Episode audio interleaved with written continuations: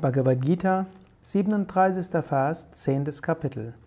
Vrishinam Vasudevosmi Pandavanam Dhananjayaha Muninam Apyaham Vyasaha Kavinam Ushana Kavihi.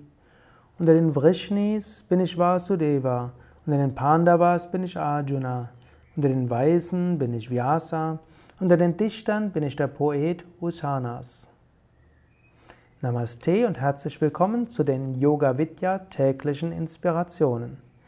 Krishna spricht, wie er besonders erfahrbar ist. Er spricht ja zu Arjuna und jetzt sagt er, unter den Pandavas, also den fünf Geschwistern, die sehr bekannt waren zu der Zeit, bin ich Arjuna, also sein Gegenüber.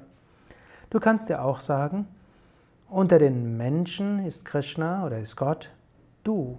Du bist letztlich eine Manifestation Gottes. Gott wirkt durch dich. Gott ist zum einen erfahrbar in den Tiefen deines Herzens. Du hast sicherlich schon öfters Freude gespürt, du hast öfters Liebe gespürt. Genau darin ist Gott erfahrbar.